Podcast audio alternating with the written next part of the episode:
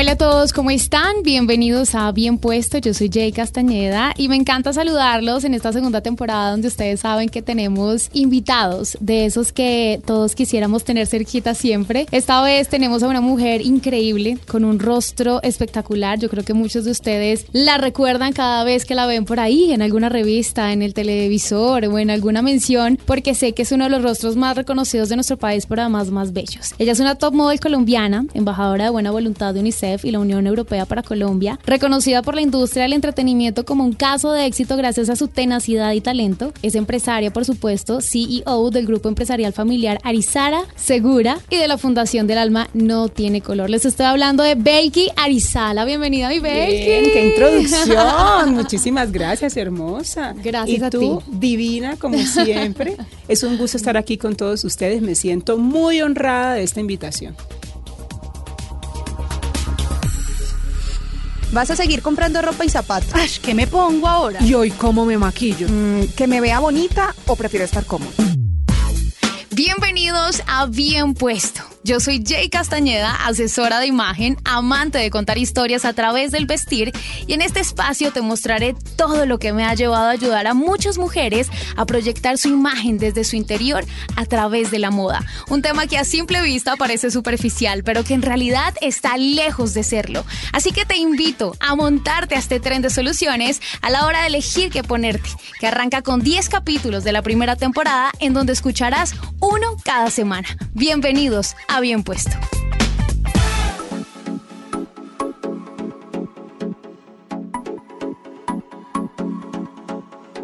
Me encanta que nos hayas acompañado y realmente tenerte aquí en la casa de Caracol Televisión, en donde podamos charlar un ratico y en donde obviamente muchas de nuestras seguidoras o quienes nos escuchan a través de nuestro podcast claramente te tienen a ti como ese referente de mujer poderosa, de mujer talentosa, para más de esas mujeres que cumple sus sueños a punta de trabajo, porque sé que Belki trabaja desde el colegio. Desde el colegio yo vendía la lonchera que mi mamá me empacaba. Ella, ella, creo que mi mamá siempre lo sospechó porque me empacaba dos arepas gigantes llenas de queso con huevos pericos, me empacaba cafecito con leche, guaguapanela o chocolate y yo vendía una, ¿sí? O a veces pues vendía las dos o mis amigos me encargaban y yo en un momento le decía, mamita, estas arepas están muy buenas, deberíamos de venderlas. Y empezamos también a vender helados en el barrio, vikingos, que para nosotros un vikingo es como, como ese, ese, ese eh, juguito como de cola que uno lo metía en una bolsita eh, a la nevera, sí, en fin, o sea, vendíamos helados y siempre vendimos comida, algún refrigerio. Y yo recogía envases de gaseosa porque en mi colegio había como una rampa en el patio y mis compañeros se tomaban la gaseosa y tiraban la botella a ver cómo se estallaba al final, o sea, eso era peligrosísimo. Claro. Entonces lo que yo hacía era recoger esos envases Sí. y le cobraba al carro de la gaseosa, le cobraba por rescatar los envases y me pagaban mil pesos por cada canasta llena que yo llevaba de envases bien cuidados. Que yo, le, yo lo que hacía era recoger, o sea, mis compañeros tiraban todo al piso y yo lo que hacía era recoger y vender eso. ¿Y qué hacías con tus ahorros? O sea, más tan chiqui. No, pero es que yo veía de pronto, mi papá siempre estuvo con nosotros, mi papá Sí. trabajaba en Venezuela y, y llegaba cada 15 días, ¿sí? Entonces nos, todo lo teníamos cubierto, pero también era bueno tener un poquito de, de- de independencia, entonces yo ayudaba en mi casa con alguna cosa, o también como yo estaba en un grupo de danzas en la universidad, estaba becada, entonces yo aprovechaba para comprar con eso el vestuario, siempre tuve dinero desde muy niña, siempre manejé dinero, entonces a mí siempre me ha gustado ser trabajadora. Un alma vieja, dirían por ahí. Total, o sea, yo a mí me educaron así, Claro. y, y- pero me educaron con demasiada disciplina. Era, Claro. usted no puede llegar tarde a una reunión, sí, o sea, usted tiene, si a usted la citan a las 3 de la tarde, llegue exagerando media hora antes. Ok. Y si nos Pero- dimos cuenta hoy, o sea, hoy nuestra cita era a las 4 y yo llego a las 3 aquí al canal. Total, porque es que la ciudad es muy grande y eso Claro. que vivía en Cúcuta y me exigían llegar tan temprano. Era la primera en llegar a la clase, llegaba con todos los cuadernos, no se me podía doblar ni siquiera una hoja del cuaderno y yo escribía en horizontal, yo no escribía en vertical, yo escribía así en horizontal y me alcanzaba más espacio para hacer mis tareas y todo lo que hacía era recortar también. Me gusta mucho, eh, eh, una de las herramientas que más me gusta es la tijera. Entonces eh, recortaba todo. Mis, mis cuadernos eran impecables. Sí, por eso era que ocupaba siempre el primer lugar en el colegio. ¿Qué signo eres tú, Belki? Pues yo tengo un signo y es una cruz, porque yo soy discípula de Cristo. No creo en, en otras... en, el horóscopo. No, no. antes de pronto quizás lo leía, pero yo prefiero como pedirle a Dios esa, ese entendimiento para lo que quiero hacer, porque Él es mi guía en todo. Claramente. Belki, ¿y desde qué momento eh, dijiste, tal vez el modelaje es mi camino? Cuando en los reinados no ganaba, porque yo quería ser señorita Colombia. Pero desde chiqui, desde desde, desde siempre, porque siempre había imitado a las Miss Venezuela, porque yo me crié en Cúcuta sí. y lo que veía era Radio Caracas Televisión y, y Venevisión. Entonces, pues allá se, se, transmitía mi Venezuela y yo quería caminar como ellas y actuaba como ellas yo mejor dicho movía pelo y todo como lo hacían las venezolanas.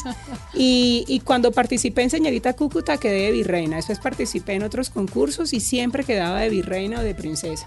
Y me dijeron, Belki, no, o sea, sigamos haciendo otras cosas. Esto no es para ti.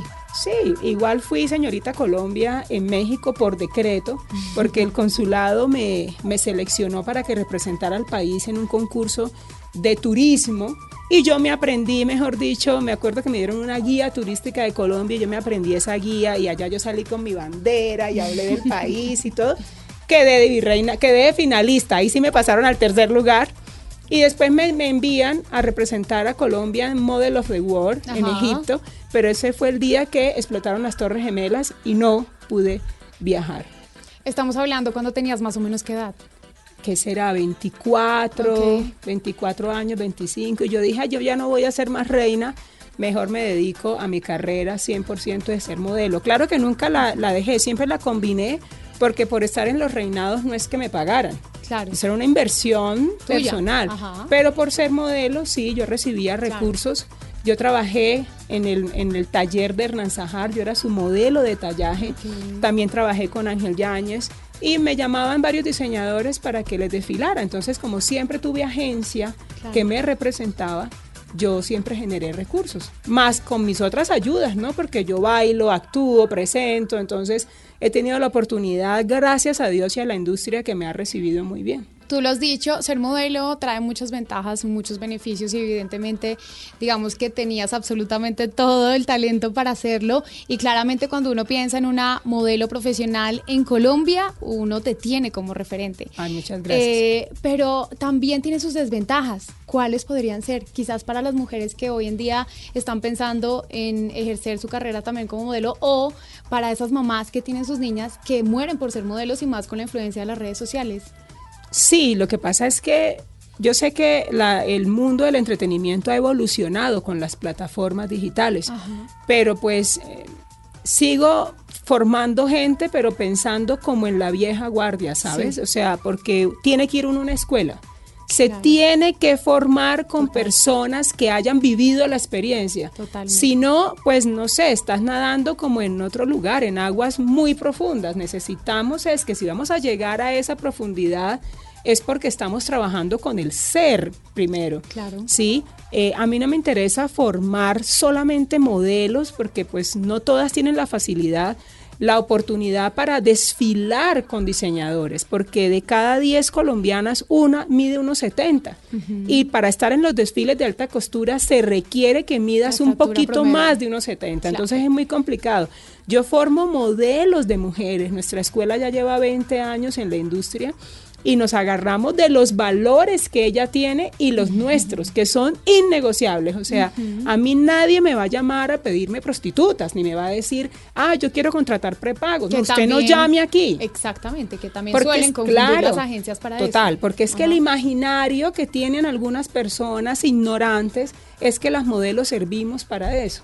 Y quizás hay algunas que dicen, se dicen ser modelos y lo que tienen es una página en OnlyFans, ¿me entiendes? Y eso nosotros no lo hacemos. Formamos niñas desde los 9 años en hasta los 25 y son chicas que en realidad ven esta carrera como una profesión. A mí me encantó estar en el reality y la agencia porque por fin pude decir, óyeme, un espacio para que la gente sepa realmente cómo se forma desde el ser. Exactamente. Primero es ser, luego hacer y después tener.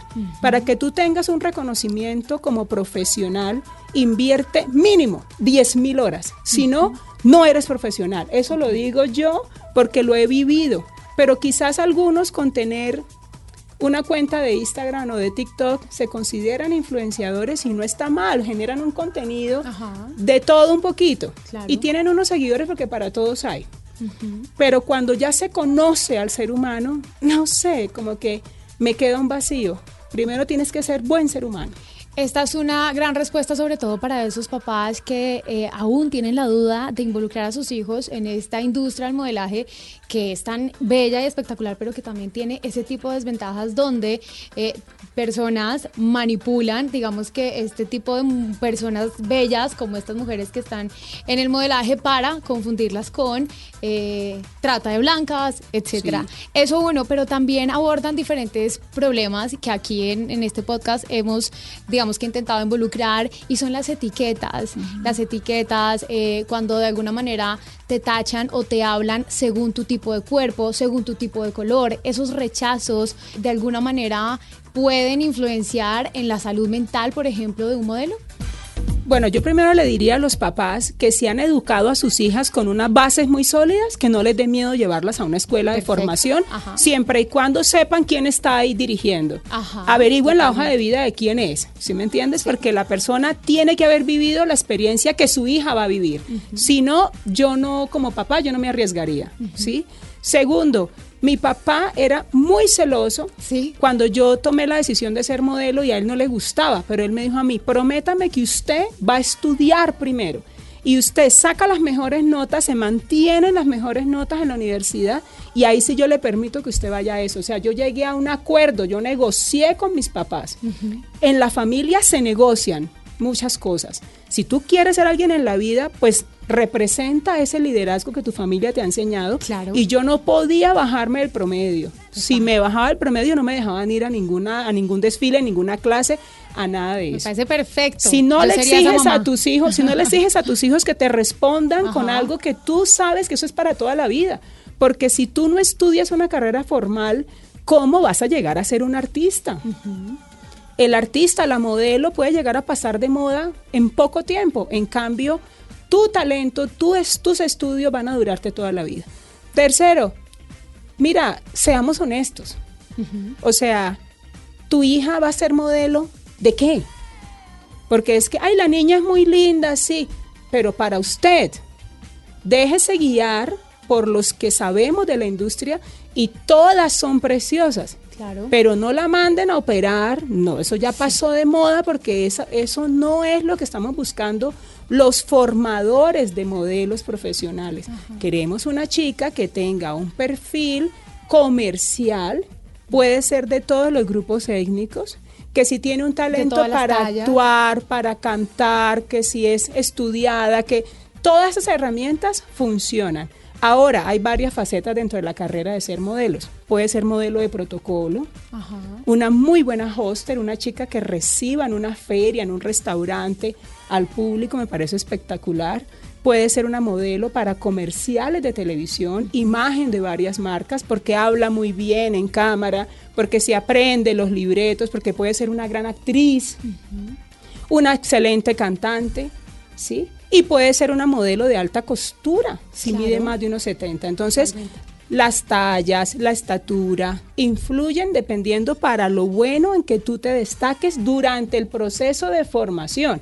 Eso de que mi niña es bonitica, métanla al desfile, yo no necesito que se forme porque es que tiene una cara bonita. En nuestra escuela y agencia se necesita tener más que una cara bonita para ser parte de nuestro staff.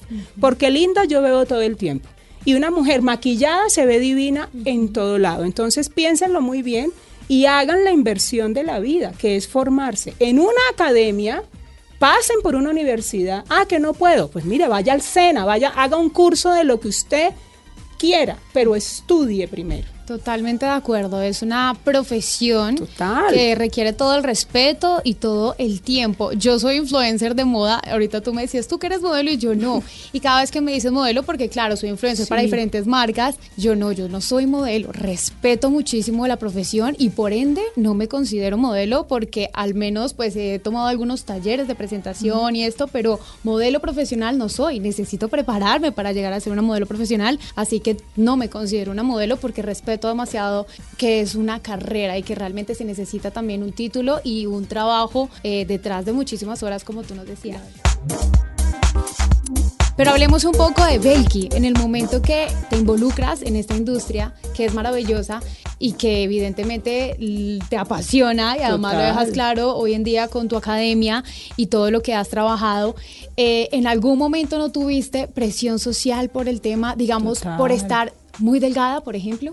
O por engordarme, porque también en. México, en México, pues mi agencia me, me hizo firmar un contrato de exclusividad y hay que mantener una talla, un peso. Y pues a mí me dio depresión porque pues estaba lejos de mi familia, no tenía ni siquiera un primo lejano en Ciudad de México, ¿no? Yo me fui a mirar qué pasaba. Y es que uno tiene que ser aventurero, muy responsable. Y gané un concurso ante 200 modelos en México, un concurso de modelaje. Y dentro del jurado la agencia me dijo, mira, nunca hemos tenido una chica de piel oscura dentro de nuestro portafolio. Aquí hay una muy famosa que hizo un video para Celia Cruz y es la que más trabaja, ¿sí? Pero no esperes a salir en portadas como en tu país, porque yo llegué armada ya con mi book en las portadas de cromos y demás.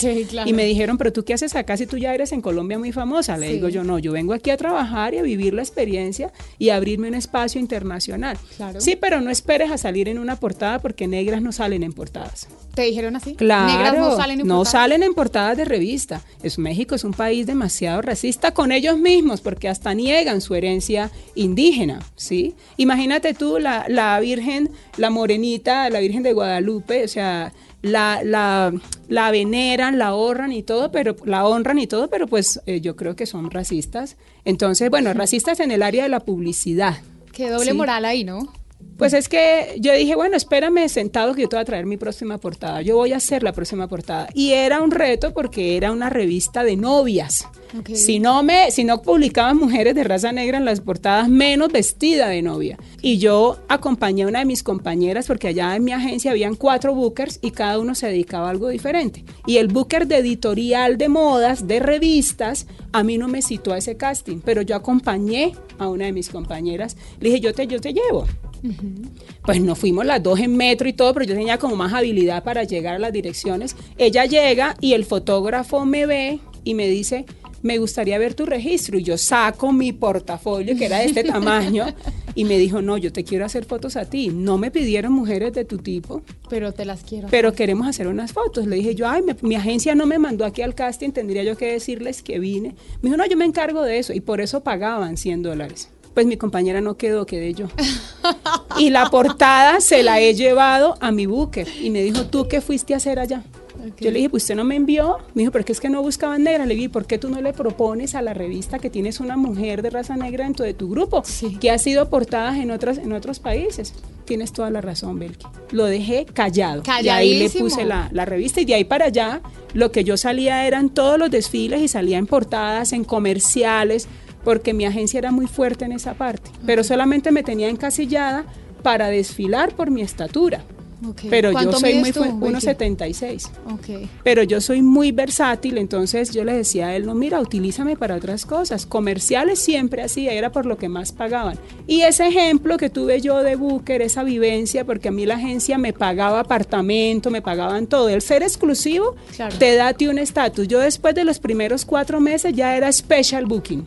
Claro, yo trabajaba de domingo a domingo. ¿Y cómo crees todo. que uno puede llegar a eso? Porque yo sí creo que eso es- desde tu seguridad, tú eres una mujer muy segura. Y, o- ok, eres una mujer espectacular físicamente hablando, pero para ser una mujer físicamente hablando bella, pues es muy fácil. Como tú decías ahorita, o se maquillan, se arreglan, se cuidan, comen, comen, comen bien, hacen ejercicio, etcétera. Pero para llegar a tener esa seguridad, para que tú te des el estatus que tú te mereces, para que tú te des ese, ese valor, o sea, eh, finalmente uno mismo determina su propio Sí. valor, ¿no? Pero a veces nos cuesta muchísimo. ¿Cómo Belki lo logra? pero es que yo venía preparada, es que yo tengo, tengo años estudiando. Y desde chiqui siempre te viste Siempre, entonces mira, si, si yo no me hubiera formado, ¿con qué seguridad habla uno? Claro. ¿Sí me entiendes? Además que es que soy un camaleón, entonces tú me ves a mí con pelo largo, con pelo corto, aproveché que, que no tengo cabello y que yo tenía una, un cuarto lleno de pelucas, sí. me entiendes? He invertido muchísimo en mi carrera y lo voy a seguir haciendo. Ahora como empresaria de moda, pues si quiero conquistar una plaza distinta a Bogotá, pues tengo que hacer una inversión de talento, de tiempo, que es lo más caro, ¿sí? Más dinero para abrirme camino en otro lado, ¿sí me entiendes? Y si me quiero ir del país, pues tengo que hacer la inversión. Yo no, yo, mi único socio, mi gerente es Dios. Yo le digo a él, quiero hacer esto, esto, y él me va colocando las personas poco a poco, sí, porque él trabaja en un tiempo diferente al nosotros, al de nosotros, y él tiene unos planes diferentes. Entonces yo le digo a la gente, mira, primero ten fe en que hay algo superior a ti. Tú no te creas nada del cuento de que eres famosa. Una cosa es ser famosa, otra es ser reconocida por mérito, porque el esfuerzo es el que te nota, el que se nota. Lo otro es banal, lo otro es parte del show. Es verdad. Tú puedes ser ahorita hacer un escándalo y te vuelves famosa unos días y después ya pasa, pero que quedes en la mente de las personas por cómo los hiciste sentir. A mí nunca se me va a olvidar los aplausos que yo me he levantado, que he logrado despertar cada vez que desfilo, ¿sí ves? Entonces, esa seguridad que tú me hablas es la suma de muchas experiencias. Claro. Acumula experiencias para que tú puedas contar grandes historias. Si no, pues hay gente que lo que quiere es ser famoso y eso conmigo no va. Ahora, para empezar, por ejemplo, cuando tenías esos 19 años y te ganas el concurso de belleza, que de ahí te, ganas una también te ganas una beca, para poder estudiar. A los 19 años uno todavía está intentando descubrirse, ¿no? Uno no sabe qué quiere estudiar, uno no sabe qué quiere ser, pero Belki creo que la tenía clarísima y sobre todo en una carrera tan difícil y de tanta competencia y en un país donde hay muchas mujeres tan guapas y con tanto talento. ¿Cómo hace una Belki a los 19 años para sentirse así de segura y comerse el mundo? Pues mis papás, es que de la casa viene todo. Además que en ese momento estaba viviendo una etapa un poco difícil y era que mis compañeros de la universidad me hacían mucho bullying por, ser como la única negra del salón. En el colegio éramos tres mujeres de raza negra, mis dos hermanas mayores y yo. Sí, entonces mis dos hermanas tenían muchos amigos. Yo no tenía amigos por ser la intensa, la que me metía a todo y la que también los echaba al agua si se escapaban por la ventana para irse de rumba y todo. Entonces les caía mal a todos. Y en una ocasión me dieron un café con alguna sustancia, yo creo que era burundanga o quién sabe, me durmieron y me cortaron el cabello. No sí, puede ser. Claro, por eso es que yo no eh, tenía esa edad, 19 años, por eso es que yo Pero eso ya fue en la universidad. Ya era en la universidad, pero yo vengo con el lastre del, del colegio. Claro. Sí, desde el bachillerato siempre yo me defendía peleando a golpes, sí, con los niños. Una súper fuerte. Sí, porque en mi casa me dijeron que tenía que ser fuerte y que no me dejara, sí. Pero mi mamá, eso me lo decía mi papá, pero mi mamá me decía, Belki, no se ponga a pelear porque entonces usted no va a tener amigos nunca. Y yo dije, no, pero es que no sé por qué les caigo mal, es que dicen que es porque soy negra. ¿Sí? Entonces, claro, yo tenía que ponerme como una coraza, como un escudo de protección, porque es que a mí esto nunca se me va a quitar, ¿sí ves? Entonces yo dije, no, pues es que yo nací así, punto. Y siempre defendí mi color de piel. Y cuando me hicieron esta broma súper pesada, donde me cortaron el cabello, tú te despiertas. Me despierto y me veo sin pelo. ¿Y qué haces? Pues primero me veo en el espejo y lloro porque yo lo que hice fue sentir que, pues imagínate, tú te acuestas con tu pelo y te levantas con la mitad, aparte me cortaron fue hasta acá. ¿Y con qué te lo cortaron? Con una máquina. Dios mío. Yo creo que tuvieron que haber pasado hasta Gillette o algo porque, porque, porque me quedó bien, bien calvito. Entonces yo dije, estos lindos personajes, eh, que Dios los bendiga mucho. Claro, no sentí mucho odio, pero siempre me he preguntado ¿Qué hubiera pasado si yo me les levanto en la mitad? Si el efecto no hubiera sido tan fuerte, porque me durmieron de hoy 6 de la tarde al otro día, yo me vine a levantar y dije, ¿dónde carajos estoy? Y tus papás en ese momento buscándote desesperados. No, o sea, yo llegué a la casa y mis papás se pegaron el grito en el cielo. Yo, o sea, esa cara de mi mamá era, ¿qué pasó? Y yo le dije, no sé. Entonces mi papá dijo, ¿usted tomó algo? Y yo, en mi vida. O sea, me llevaron al médico, que hacerme exámenes, a ver si me había pasado algo peor. Yo la saqué barata, mujer. Antes no me mataron. No. Hubiera sido peor si, me, si le hubiera ido la mano con la dosis y hubiera quedado uno loco o, muerto. ¿Qué pasó con esos personajes? Esos personajes hoy seguramente se están sintiendo orgullosos de lo que hicieron porque me dieron a mí más fortaleza. Todo el poder. Y yo les digo muchísimas gracias. Claro, en ese momento los quería acabar. Y mi papá me dijo, vámonos a la universidad y todo, pero el rector de la universidad no hicieron nada. Todos me dijeron, Belki, te apoyamos, pero hasta ahí, porque para ellos era parte de, de la juventud, de las imprudencias que uno comete. mi mamá me dijo, hágame el favor, se maquilla, se hace su, su recogido, dije que me va a recoger tres coquimbos que me dejaron así, eh, y me, una tía me hizo un vestido muy bonito, que mi tía es modista, y me dijo, hablen en el auditorio y dígales a todos que los perdonas. Y yo dije, ¿qué? mi mamá, usted no va a cargar con esa cruz porque usted va a ser grande con o sin pelo. Divina. Así que no sufra por eso. Y mi papá me dijo, yo la acompaño. Yo no, déjeme sola que yo voy. Y lo hiciste. Y me paré ante el auditorio principal de la Universidad Francisco de Paula Santander y les dije, ¿cómo están? Buenas tardes. Y todos eran con la mano así, toteados de la risa. Y me quité, yo creo que ese día yo fui con una gorra, me quité la gorra y les dije, ¿quién me hizo esto? Tiene la oportunidad de decir en este momento ¿Quién fue? por qué fue. Nadie. Les dije, no se preocupen. De parte de mi mamá, de mi familia, les quiero decir que los perdono a todos. Y me fui de ahí. Duré unos días muy triste, mm. pero después pues agarré la máquina y me terminé de quitar lo poquito que quedaba. Oye, a mí me gustó. me gustó y dije, esto se van a acordar de mí algún día. Imagínate, hoy Siendo yo embajadora de buena voluntad para UNICEF en Colombia y de la Unión Europea sin necesidad de tener cabello, ellos cómo se han de sentir? Han de decir, oye, me le hicimos un favor a Belki, qué chévere. Ellos pensaron que me iba a derrumbar, ¿no? Antes me sirvió, soy una mujer muy resiliente, ¿sabes? Pero eso de la cortada del cabello, hoy le digo a los chicos que están viviendo una etapa de bullying y a las chicas que porque si son gorditas o si son muy altas, y me hacían bullying porque era muy alta y muy flaca para, para el colegio, ¿sí? Por ser negra, por ser la mejor del curso. Entonces me hacían bullying porque sí o porque no.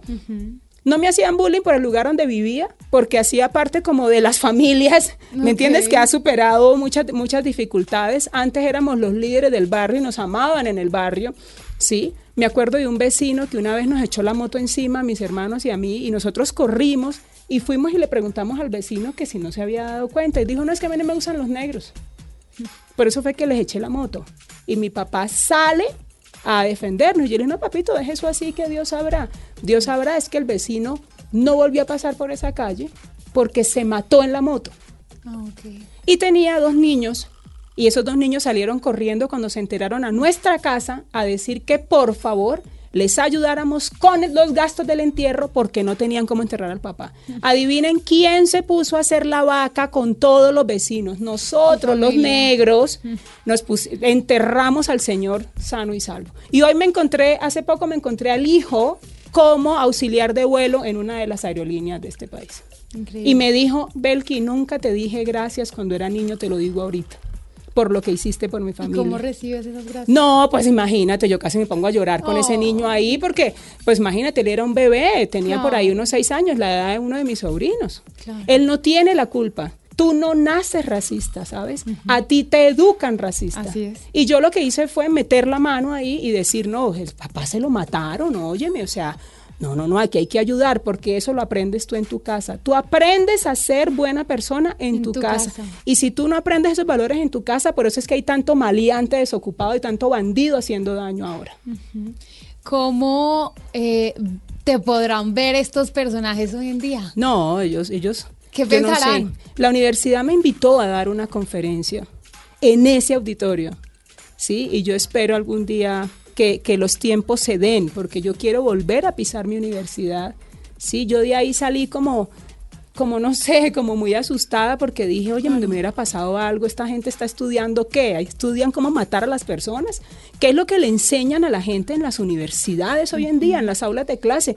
A los profesores les está quedando grande educar a la gente hoy por todas las herramientas digitales que hay. Estamos llenos de mucha información y yo agradezco a la tecnología pero por favor que eso no opaque lo que, lo que se forma, con lo que se fundamenta una familia. Tú tienes que tener 10 reglas universales que esas jamás pueden cambiar. Sí, los 10 mandamientos, ya está.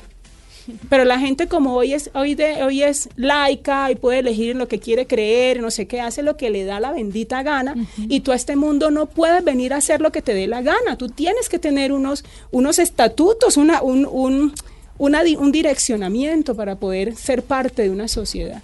Y yo me siento orgullosa de la educación de mis padres porque vienen del campo, es allá donde a la gente se le educa como debe ser. Y evidentemente lo dejas claro con tu resiliencia, con la fuerza que tienes y con la mujer que te has convertido y que desde siempre fuiste, porque lo tuviste claro desde chiqui. Ahora, creo que te hicieron un favor, Belki. Total. Porque te ves espectacular sin pelito y creo que dejaste o te quedó claro que tienes la cabeza perfecta para no tener pelo, ¿no? Yo no, sabía. perfectas. Sí, yo dije, no, de yo, verdad te ves, ya... Y además auténtica, creo que te llenaste de contratos gracias también a ser tan diferente, tan auténtica tan bella, porque eres hermosa, pero calva, eres espectacular. Entonces yo decía, bueno, y si a no poco le queda bien la calvicie. Claro, si no, si no les funcionó sin pelo, pues pongámonos pelucas. Entonces empecé a comprar pelucas, a invertir de mi sueldo como modelo, porque es que sí puedes vivir de ser modelo, de ser artista, pero siempre y cuando te organices. Y yo soy administradora de empresas, entonces cada peso suma, cada peso cuenta y hay que saberlo administrar muy bien. Y empecé a comprar pelucas y yo hasta se las alquilaba a algunos estilistas porque eran pelucas naturales. Claro. Sí, o sea, y si vas a invertir en, en algo, invierte en algo que sea de buena calidad. ¿Cuánto puede costar una peluca? Promedio. yo compré una hace unos cinco años y me costó como 5 millones de pesos. Claro. Las extensiones que yo tenía para la novela La sucursal del cielo, sí. también, eso, mejor dicho, eran 400 puntos de extensiones y tocaba cada ocho días bajarlos y hacerles un, mantenimiento. O sea, esos son 700 mil pesos cada, cada mantenimiento y llevar la peluquera a la locación. O sea, es que yo digo que uno tiene que tener buen gusto y debe de darse muy buenos lujos cuando tiene las posibilidades, ¿verdad? Y ahora si me vuelven a llamar para actuar, me encantaría hacer comedia, me encantaría volver a la televisión como presentadora, me parece fabuloso poder comunicar valores, que no se dejen llevar las productoras que porque si no se muestra cuerpo y si no se muestra eh, desorden, entonces no hay rating. No, yo creo que existen formatos como estos, existen otro tipo de, de contenidos que van a educar a las futuras generaciones, que necesitan de valores. Es que hace falta que haya un programa de televisión que hable de eso. Es muy cierto. Ya para finalizar, mi Belki, eh, porque se nos fue el tiempo volando, charlar contigo es una delicia. Creo que necesitamos más de un café. claro que sí. Eh, la moda, ¿de qué manera influenció la moda en tu vida? Porque una cosa es tu carrera como modelaje, mantenerte obviamente guapa para tus contratos, etcétera. Pero la moda crees que también te ha ayudado a llegar a tener tener esos contratos y a resaltar todo eso que tienes por dentro? Pero por supuesto, mira que Dios es perfecto. Nosotros heredamos un talento natural por parte de mis tíos, que la mayoría son sastres, son modistos. Mi hermana Zulma ella estudió diseño de modas por esa herencia también. Y yo soy la modelo de la familia. Entonces, gracias a Dios, gracias a Dios la moda siempre ha estado involucrada. Una moda sostenible, una moda una moda que hace, que confecciona ropa para mujeres que tengan personalidad, ¿sí? Entonces, gracias a eso, pues mi hermana es la persona que me viste en la mayoría de los eventos, de los programas donde yo estoy. Tengo diseñadora en casa, ¿sí ves? Entonces ella conoce muy bien mi cuerpo que ha ido cambiando con el paso de los años, pero siempre me he mantenido en una talla 8. ¿Consideras que la ropa, por ejemplo, habla por ti? ¿Dice mucho claro, es que como te ven, te tratan. Porque lo primero que ven de ti es la imagen. no te han escuchado aún. Si te dan la oportunidad después de escucharte, ya tú tienes ganado. Pero ojo, el discurso es lo que te hace a ti ganar y abrir puertas. Si no tienes un contenido, olvídate de la caja el regalo no se vende solo, el regalo es muy lindo, el empaque, el moño y todo, ajá, pero ¿y el contenido? El contenido también suma bastante. Sí. Pues mi muchísimas gracias por este espacio, gracias por venir hasta aquí a nuestra casa y obviamente te esperamos pronto para seguir charlando porque hay mucho, mucha tela por cortar. mucho de qué hablar, ¿no? Y nosotros seguimos apoyando a marcas emergentes, a emprendedores. Tenemos una feria muy importante ahora en Medellín, unos desfiles tipo showroom para marcas emergentes, para talento emergente, tanto chicas que quieren ser modelos, pero modelos de mujeres y marcas que están comenzando de ropa, calzado, accesorios del 21 al 25 de julio, Ajá. días antes de Colombia Moda, vamos a estar en el Hotel Dorado La 70 haciendo desfiles para estas marcas. Durante toda la pandemia los hemos apoyado. Ahora que ya abrimos otra vez, que se abrió otra vez el espacio, pues hagamos desfiles de modas que tanto nos encanta ver. Como marca emergente y como modelo, ¿cómo hago para participar? Mira, que se puede comunicar con nosotros, me pueden seguir en Instagram arroba Belki Arizala o nos pueden enviar un mensaje. Yo puedo dejar mi número de teléfono. Pero claro ¿verdad? que sí.